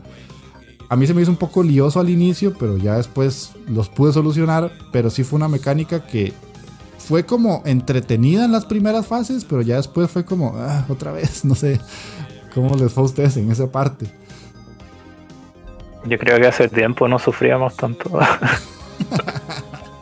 Porque uno eh, era muy difícil identificar, ah, o sea, nos tomó, no sé, 10 minutos darnos cuenta de qué nos indicaba a qué jugador le correspondía tal prueba, porque te las van dividiendo. Y, como son unos signos alienígenas, así, después nos dimos cuenta que arriba te ponen como uno el orden de las pruebas y ahí como que tú vas viendo, ah, a mí me toca esta según unos identificadores, pero es como bien complejo. Y lo otro es que habían algunas pruebas como de presión que no sé si te pasó a ti que eran como muy sensibles, como la de la temperatura, poner a tal temperatura que siempre, no sé, me faltaba 0,3 Celsius y apretaba despacito y subían, no sé, 10 Celsius. Y era como otro donde tienes que hacer como presión con los gatillos. Ajá. Ya, ya esa yo la podía hacer, por ejemplo, pero eh, mi primo que estaba jugando con un mando de Switch Pro no, no le reconocía su la presión de los gatillos, entonces él apretaba y se iba hacia arriba. Ya. Entonces, bueno, eso ya es como un problema que no es del juego en realidad porque no, no, no debería pasar eh, entre comillas. Pero sí, a, a nosotros nos dio muchos problemas esa. Igual fue donde más perdimos tiempo, se podría decir.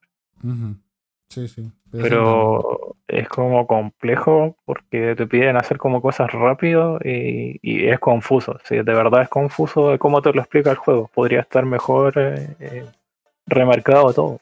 Sí, sí, de hecho. Y yo no sé ustedes cómo lo jugaron. Yo lo jugué en inglés y la explicación no me quedó nada claro. No sé si ustedes pudieron jugarlo en español o, también fue en inglés. Yo lo jugué en inglés también. No, en ningún momento vi como la opción de poner el juego en español. No sé qué se debe porque sí he visto imágenes del juego en español. No sé si será en consolas o, hay que ponerse en una región europea, pero por lo menos eh, a mí solo me da la opción de jugarlo en inglés. A mí me ha pasado con el Game Pass particularmente que tengo que cambiarle el idioma al Windows para que me deje instalar los juegos en español o en inglés. Y cuando lo tengo en español, algunas veces unos juegos no me servían. Entonces, hasta que cambié el Windows a inglés, ya ahora los puedo instalar. Entonces, no, no sé porque no quiero arriesgarme a volverlo a, cambiar. Pero bueno, básicamente, jugablemente, eso es el juego. O sea, más allá de eso, eh, yo creo que no, se puede explicar. No sé si tenés algo que se me haya olvidado y quisieras aportar. O sea, señalar que uh, muchos como que recuerdan a Battletoads como un beat'em up. Pero, o sea, viendo incluso videos hace poco o, repasando lo, que sucede fase a fase, en realidad casi nunca fue así. Siempre estuvo como esta mezcla de, o sea, ya las clásicas motos que tú mencionas, el, el primer juego, una fase donde vas como es plataformeo puro, otra donde vas como te tienes que agarrar de una, de una serpiente y no prácticamente no hay enemigos. Eh, sí habían fases de naves que eran eh, terribles, por ejemplo en el Double Dragon porque eran en, con vista isométrica. y controlar una nave en vista isométrica y disparar y esquivar balas casi nunca funciona muy bien. Así que este juego en el fondo retoma esa idea y le adapta un poco a, los nuevos tiempos. Sí, sí, de hecho, básicamente es eso, como traer mecánicas de juegos y, modificarlas y hacerlas más amigables a, lo que se juega a día de hoy, básicamente. Entonces, vamos a pasar a la música, que este sí es un apartado en el que yo tengo que aplaudir porque me encantó la música. Ya creo que lo he dicho muchas veces, yo soy metalero y este juego prácticamente que es una delicia eh, desde el punto de vista del metal o el rock. Porque tiene muchas canciones, bueno, no sé si muchas, pero tiene varias canciones eh, de tonada heavy metal y un poco death metal, podría decirse. Eh, en algunos casos suenan muy ochenteras y le pegan hasta cierto punto. Y en otros casos sí son un poco más cañeras, como dirían en España. Eh, muchas veces son canciones largas porque en algunas fases vamos a tener que repetir mucho, entonces se repiten en loop en algunas veces, pero yo le estaba poniendo mucha atención a la música y los solos de guitarra en algunos casos no eran los mismos y yo decía, qué canción más larga. Y técnicamente sí, son canciones relativamente largas y todo es guitarreo, con batería en algunos casos. Pero es eso, muy, mucho de rock and roll de los. No, más bien heavy metal de los 80. Y por lo menos en este apartado yo quedé súper satisfecho, no sé vos. o sea, a mí siempre me ha gustado la, la, música de la saga. Bueno, principalmente porque todos los temas, si mal no recuerdo, eran de David Weiss, que es el compositor de Donkey Kong Country. Por lo que es más conocido, pero de muchos juegos de Rare en realidad. Y se retoman, si no me equivoco, cinco temas de, de Weiss eh, readaptados. El, tema de los Battletoads, que es de él, el primer tema del primer nivel. Y, y, algunos en secciones específicas. Por ejemplo, el tema de las naves es de, de Weiss, pero arreglado por el nuevo compositor. Que se llama. También se llama David. David Houston. Ah, David Houston que compuso esta banda de, bueno, 18 tracks, 5, como dije, reinterpretaciones o arreglos. Y sí, la mayoría de los eh, sonidos, eh, melodías son como de hard rock, como tú dices, un poco glam rock, como eh, de los 80 que menciona y toques de, de metal. Y sí, hay temas como que tienen dos solos distintos. Ayer me escuché toda la banda sonora de nuevo para, para darme esa, esa pega, ese trabajo de, analizarlo de nuevo. Y, hay temas que suenan muy a, a como a temas clásicos de la saga, y otros que se nota ya que eso es otro compositor, pero que igual mantiene la identidad de la saga, que no siempre es sencillo en cuanto a música. Yo, como tú bien dices, igual quedé muy satisfecho con, con el trabajo realizado en este sentido. Eh, incluso con esas melodías ahí de eh, para estos minijuegos eh, un poco extraños que mencionamos. Siento que adornan bien esos momentos, el, del mail, son como melodías de un minuto que, que, dan el pego. y después hay unos pocos temas que no son en clave de rock ni de metal que principalmente tienen que ver con esta sección como de carnaval del acto 2. Ah, bueno, sí. Sí, sí, de hecho. Sí, pero que igual tienen como un toque oscuro porque ocupan mucho este organillo de, circo. Sí, de hecho, eh, musicalmente a mí el juego me, me fascinó. Ahí sí que no le voy a negar que, como yo siempre le digo, o sea, hay juegos que por lo menos no es que algunos sí lo merezcan y otros no. O sea, la gente puede ir a escuchar lo que le dé la gana. Yo no soy quien para decirles que van a escuchar y que no. Pero eh, este juego en específico, yo sí siento que son de esos que uno puede perfectamente ir a escucharlo a, YouTube, a Spotify, donde sea que esté. Y lo va a disfrutar mucho si te gusta el género en el que está basado las temáticas de, los, de, las canciones en sí. Y yo es, es una banda sonora que yo escucharía mientras estoy haciendo algo en la casa, porque insisto, es hard rock muy buenos, son canciones muy buenas y que fuera del juego también son muy disfrutables, o por lo menos yo lo veo así. Después, eh, ya saben que la gente que está en la versión de YouTube eh, no va a poder escuchar la canción, así que vamos a ir a escuchar una canción del Battletoads para la gente que está escuchando el podcast en audio y eh, para que escuchen un poquito de lo que les estamos comentando con respecto a lo que viene siendo la música.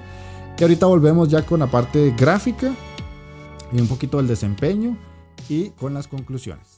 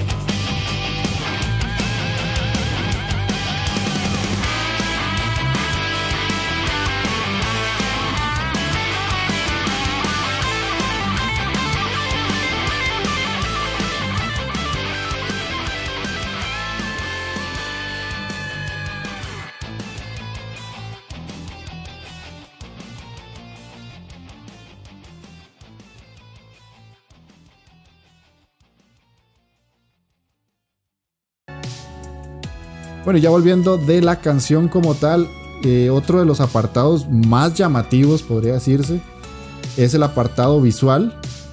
Eh, en este caso es otro de los apartados que brilla mucho. Siento yo que es bastante llamativo por cómo se ve, que creo que ya después de ver los trailers ahora mientras hablábamos pudieron darse cuenta de cómo es los que están en la versión en video.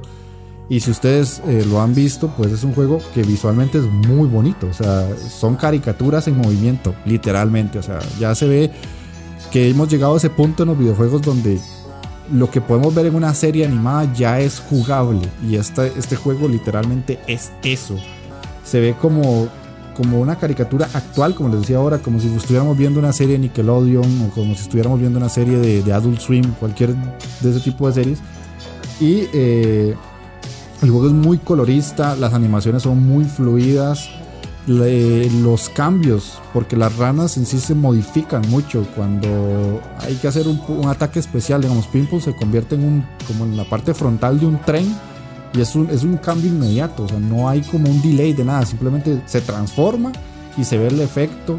Eh, después, si no me equivoco, Rash se convierte como en una herramienta de hacer huecos en, el, piso y, también todo es como muy, muy rápido, muy bien hecho y por lo menos el movimiento de, de, los personajes principales a mí me encantó, se ve súper bien. Y en las transiciones de las cinemáticas es ver una serie animada. Literalmente es ver una serie animada de inicio a fin. Yo lo disfruté mucho, pero tengo como una pequeña peguita en este apartado y es súper pequeña. Y es que en algunos momentos cuando estaban hablando en las escenas de conversación, no tanto de la serie, sino de la parte de, ya jugable, siempre tenían como dos movimientos, de abrir y cerrar la boca, abrir y cerrar la boca. Y ya eran los únicos. Y sale un textito pequeño y se escucha la voz del doblador. Que eso es por ponerme muy tiquismiquis, pero tampoco es algo que uno diga que es una cochinada. está bien hecho, simplemente es eso, que en algunos otros juegos los movimientos son como de más realismo. En cambio, en este aspecto específico, en algunos casos solo eran dos, dos movimientos, como A o A o y ya. No sé, Charles, ¿qué te parece el apartado visual? O sea, de lo último que estabas mencionando, eh, generalmente es algo que, cuando tú analizas eh, juegos eh, siempre se menciona de que estas, no recuerdo el nombre, chatbox, si no me equivoco, con imágenes igual pueden tener una mayor complejidad, eh, como tú dices, muy básico. Pero después pensé, ¿a qué me recuerda esto? A Red, en los juegos de 64 era algo muy parecido. No sé si tuviste la oportunidad ahora o, alguna vez viste, no sé, en el banjo lo mismo. Sí, sí. Una cara moviendo la boca. Con sí, sí, con eh, sonidos extraños que hacía Grant Kirchhoff, que era el compositor de, de Banjo Tooie y que hacía todas las voces del, juego, no sé por qué. Un hombre con mucho talento, por cierto. encuentro que quizás puede hacer como un homenaje, pero eh, igual no, no es como justificación. Pero como mencionas, tampoco empaña tanto eh, el producto en ese sentido. Eh, el trabajo a mano se nota de, de lo mejor que probablemente hayamos visto eh, en, cantidad de frames de animación por la fluidez que, tiene el juego que no estoy seguro creo que anda a 60 fps no es cierto sí, o por lo menos eh, por lo menos eso parece sí sí yo, yo, yo lo jugué a más de 60 y iba súper bien yo por ejemplo tengo otra pega que es que el juego aunque no lo parezca, está en tres dimensiones. Ah, bueno, sí, sí, sí. Sí, sí, y en algunos lados como que se nota un poco eso de, de, que es un juego en tres dimensiones y no en, completo 2D. Y, aquí voy, es que a veces se ve como cuando uno critica cuando está viendo anime y ve ese CGI un poco mal logrado. como que, es que desentona con, con todo el conjunto. A veces hay partes que desentonan demasiado, pero tampoco es nada tan grave porque son partes muy pequeñas. Bueno, donde más se nota esto es en las carreras de moto, que el juego está hecho en, tres dimensiones. Sí, Sí, sí, de hecho. Eh, y, digamos, no se, no se ve mal, pero tampoco se ve excelente. Mm. Básicamente sería como eso por el, por el lado de del apartado visual. Que, insisto, para mí es de los, de los puntos más altos junto con la música. Y por lo menos yo, yo en la parte de rendimiento, yo lo jugué en PC. Se me cerró una vez, así de la nada se cerró, no sé qué pasó. Solo pasó una única vez. Por ahí sí tuve unos cuantos bajonazos de frames, tampoco gravísimo. Pero sí como que en algunas partes se pegaba. Pero fuera de eso sí ya iba muy fluido. Entonces siento que el desempeño estuvo bien porque eh, con otros juegos he tenido peor rendimiento y como que destruirlo solo por una, una vez que se cerró y, unos cuantos bajonazos, pues me parece muy injusto. No sé ustedes en el Xbox o si fue en Xbox o fue en PC. Sí, no, jugamos en PC por parte. Ah, sí, sí, en PC. Pero eh, yo igual tuve el problema que me dijiste, que es que eh, casi al principio del juego, en la cinemática entre el capítulo 2 y el 3 del acto 1, se me cerró el juego. Mm. Y como no quise arriesgarme a que pasara de nuevo, eh, me salté esa cinemática, después la vi porque quedé súper colgado de la historia, entre comillas, de un punto, después me di cuenta que no era tanto. Y eh, en temas de rendimiento, ahí sí que lo encuentro raro. Quizás es porque tú juegas a más resolución que yo porque yo no tuve, jugué a 1080. Casi nunca jugué a 1080 en todo caso, porque mi tarjeta igual es ya gama baja, una GTX 750. Pero no tuve ningún problema de frame, ni, combinándolo con Parsec, no tuve ningún bajón en, ese sentido, por suerte. Sí, a veces pasa porque yo uso AMD y algunos juegos son mejores con AMD, otros juegos son mejores con Nvidia y así va. Cosas sí. No sé, un tema de, las librerías y de, y de la optimización, pero en general eh, es bastante eh, sólido en ese sentido y pocos bugs, por lo que en mi caso también. Bueno, tuve uno ahora que recuerdo en estas secciones de plataformas que mencionamos con moviendo cajas, que era que una caja se bugueaba. Mm. De unas que tienes que llevar hasta unos interruptores pero pasando por unos ascensores. Y esa eh, no quería salir del ascensor, aunque estuviera en el mismo nivel ni nada, y me mataba y volvía. Y era que si agarraba como un coleccionable antes, que estaba escondido, se bloqueaba la caja, no sé por qué. Pero al final lo. O sea, eh, eh, simplemente no agarré el coleccionable y funcionó. Deben ser como los dos problemas que tuve con el juego. Ah, ok. Sí, no, yo no tuve ese problema así como tan particular. Pero bueno, entonces ya vamos a, cerrar con el, las opiniones que no por nada le dije a Sol que participara en el programa y es que si pudieron escuchar y, y, se dieron cuenta, la experiencia de un jugador es muy diferente a la experiencia con otra persona. Y siento que pareciera que son dos juegos diferentes, literalmente. O sea, y creo que por eso va de la mano lo que voy a decir ahorita. Y, si tal vez yo lo hubiera jugado como lo jugaste vos, o tal vez hubiera podido jugar con alguien más aquí en mi casa, la opinión mía hubiera sido un toque distinta. No hubiera sentido todo lo que siento, porque yo, así siendo muy directo, a mí el juego, a pesar de que tiene muchas cosas positivas, que ya lo mencioné, el juego no me gustó. Y aquí voy a, referir un poco a Povich porque él me dijo en el Discord que dijera lo que pienso. Normalmente a veces tiendo a ser un poquito más eh, amable para no ser como muy hater. Pero yo este juego no lo disfruté. O sea, yo me aburrí. Como les dije, todas las fases me parecieron muy sencillas.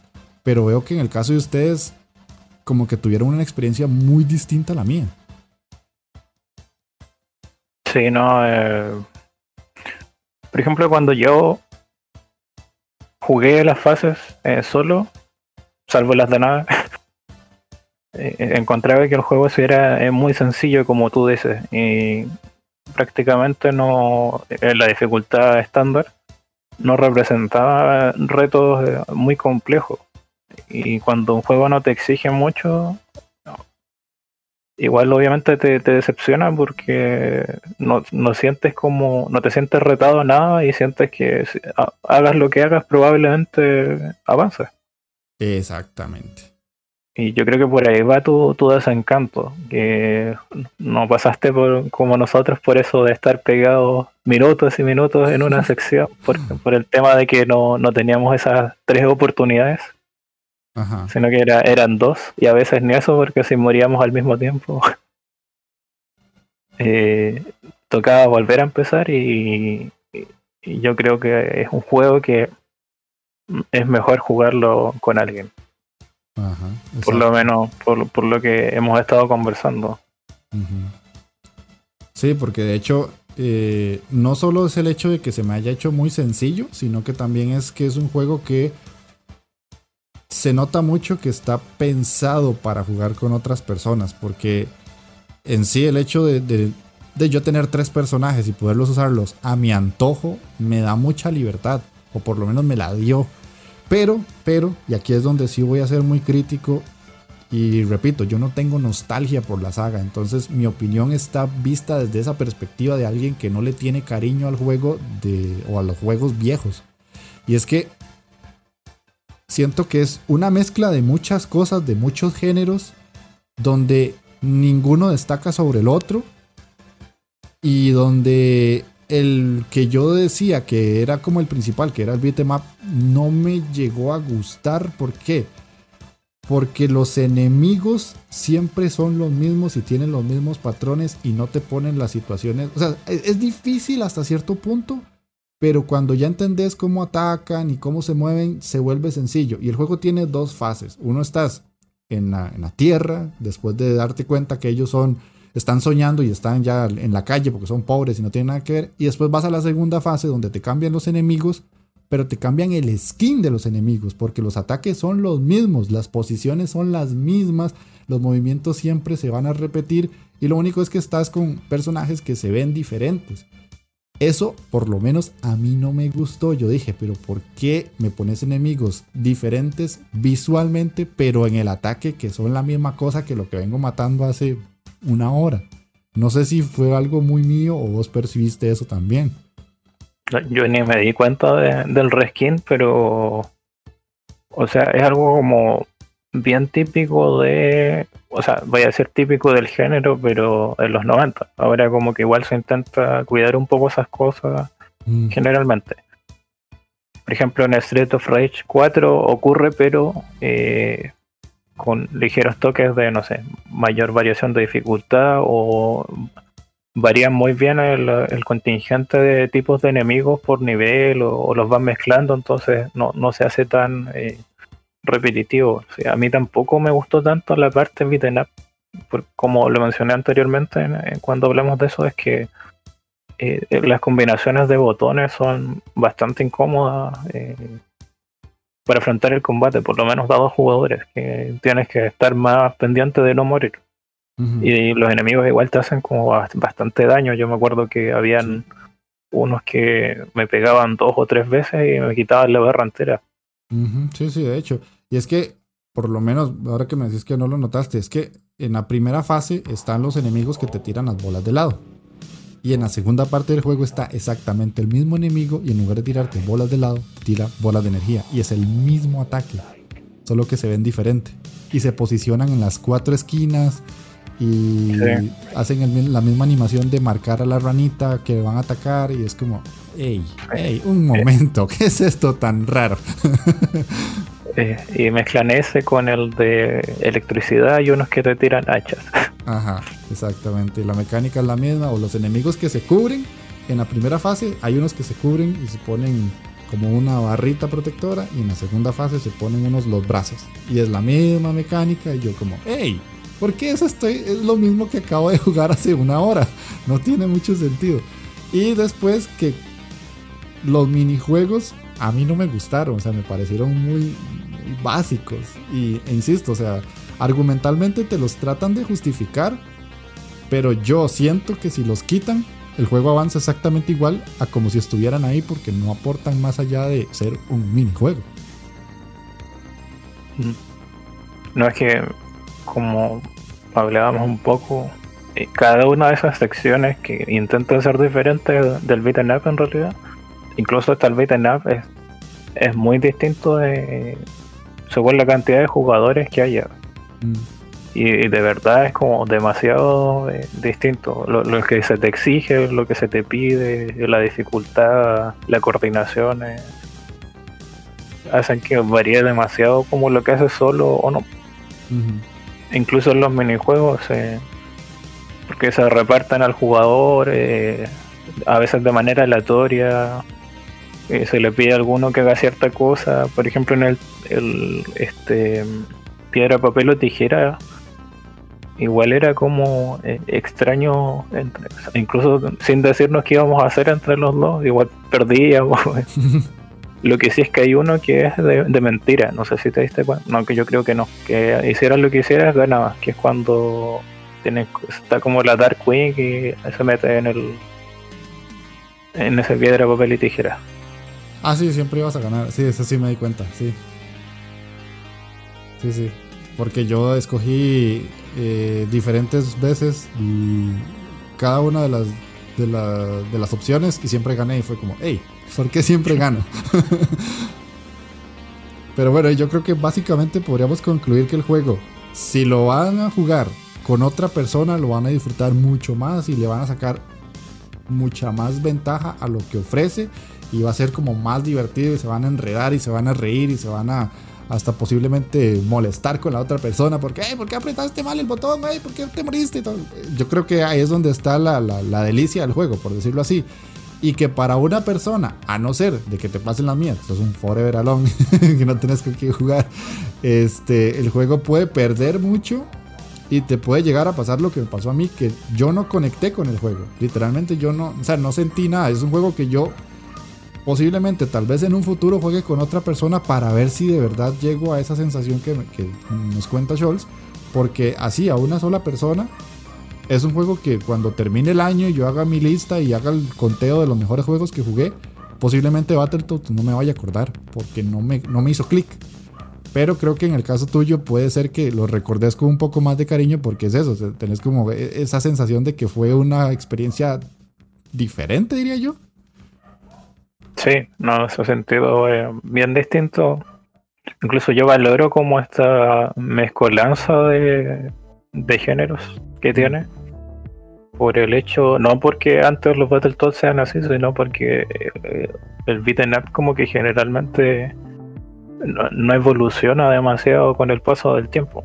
Mm o, lo haces muy inspirado en algo o le agregas un par de cosas que lo hacen distinto, no sé, elementos de RPG y cosas así, pero eh, casi siempre se siente igual y a veces puede hacerse demasiado repetitivo. Yo encuentro que eh, ciertos cambios de género le ayudaban a, que no se hiciera tan pesado, aunque no me imagino el juego sinceramente siendo cuatro actos completos de, con combate. Pero lo que sí es que encuentro que hay que hacerlo bien en, ciertos espacios, porque por ejemplo eso de ponerte puzzles después de secciones de combate combate era como que rompía demasiado el ritmo que estaba llevando. Exacto. Y que bueno, para ti tú que avanzabas como casi el tiro no era tanto, pero para nosotros que a veces estábamos 5 o 6 minutos intentando coordinarnos, sí. sí, tiene, tiene mucho sentido. Pero sí siento que entonces el disfrute del juego estaría con, otras personas. Básicamente el juego está pensado por y para jugar con alguien más. Mínimo una persona más, pero incluso creería yo que para jugar de a tres, el juego aprovecha muchísimo más el, cómo está planteado porque se va a hacer el doble de difícil.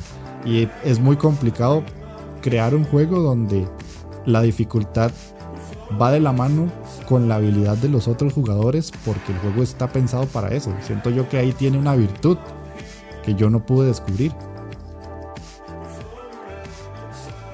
Pero bueno.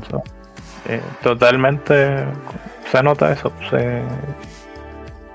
y, es una pena que igual es un problema grave que el juego como que no mantenga estas es, cosas que a veces están en las secciones multijugador y que no se explica que sean como eh, demasiado simplificadas, incluso para hacerlo de un jugador. Es como que no le pusieron eh, eh, cariño quizás a, ese single player.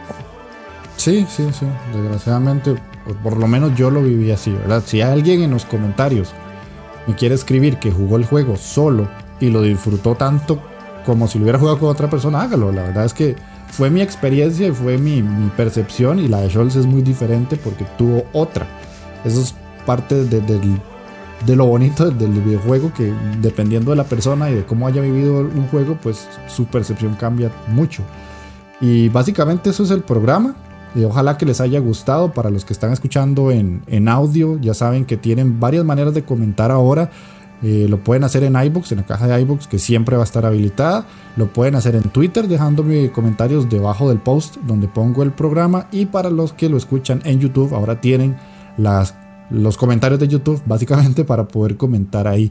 Eh, tengo que hacer como un pequeño anuncio porque esta semana debería salir el top 10 de los mejores juegos indie del mes de agosto. Ya toca, ya vamos empezando mes y ya toca hacer eso para que lo vayan a ver más o menos por ahí de miércoles, jueves iría saliendo el video. Y eh, también tienen los otros programas. Para la gente que me ve en YouTube también, si quieren escucharlos de momento, los programas anteriores, que son 30, 31 de hecho, pero que en YouTube ahora van a ver dos y los otros 30 están en iBox, en iTunes, en Spotify, Google Podcast y Anchor. Y también si lo están viendo en YouTube, suscríbanse, y comenten y dejen el like porque así le llega a más personas a YouTube. El algoritmo funciona así. Si ustedes le dan like, la gente va a recibir por lo menos a recomendación el, el video. Y no sé. Ah, y que recuerdan, algo que se te olvidó decir, eh, hay una campana ah, en los videos y que le pongan todas las notificaciones porque muchas veces bueno, yo igual ya no como tanto el canal de YouTube, pero así les avisan cuando se suban videos, porque a veces YouTube ni eso avisa. Sí, sí, YouTube es extraño a día de hoy. Hay como que activar muchas cosas para poderse darse, darse cuenta de lo que pasa, porque cuando vos haces stream, YouTube no me dice. Básicamente es porque tengo que activar todo y hasta que ya lo activé, ya me decía, ah, ok, este, el fin del tiempo está en stream. Ya, gracias, YouTube. Sí, no es como Twitch que te manda un mensaje al tiro de tal persona está streameando. Exactamente, exactamente. Y para, ahora que lo ligas y hacer ahí como el puente, tengo el canal de Twitch que todos los sábados en las tardes, hora centroamericana, 3 y media, 4 de la tarde, hora centroamérica, hago streams de eh, juegos independientes, obviamente y que vendría siendo como a las 22 y 30 o 23 hora de España, eso es en la noche, y en el caso tuyo vendría siendo como... A las 5 y, media, o 6 de la tarde. Ajá, para Sudamérica. Y si es alguien de México, vendría siendo como una hora después. Si llego a 3.30, 4.30, si lo hago a 4, a las 5. Más o menos así, que es por lo menos creo que cubro la gran mayoría de gente que sé que, que por lo menos me sigue. Y este, en la caja de comentarios va a estar el canal de YouTube de Scholz y el podcast de Scholz, porque quieren ir a escucharlo y verlo cuando hace streams también. Y básicamente eso sería, creo que estamos. Ya te puedes despedir. Bueno, eh, como mencioné al principio, eh, agradecido de tener esta oportunidad de nuevo, eh, de, que haya salido este programa tan interesante. Casi nunca como que uno contrasta opiniones en un análisis o lo, lo hace en conjunto y encuentro que cubrimos como un espectro amplio sobre qué te ofrece el juego bajo ciertas situaciones en específico. En este caso, de, un jugador o, en multijugador. Así que, eh, bueno, eh, los invito a dejar sus comentarios, obviamente, también en el programa. Eh, si quieren, pueden seguirme en mi podcast y yo ya me despido. Muy agradecido, Jeff. Ok, ok, sí, yo también te agradezco mucho por, gastar aquí casi dos horas conmigo. Queda bastante largo y bastante entretenido. Ojalá que la gente que lo escuche lo disfrute y pues me comenten si lo han jugado o no el Battletoads o si lo piensan jugar después del análisis o si más bien yo les bajoné el ánimo y ya ahora no quieren. Puede pasar, no sé. Y, y, nos estamos escuchando la próxima semana y entre semana con el video de YouTube. Así que eso sería todo de nuestra parte. Nos vamos. Chao. Chao.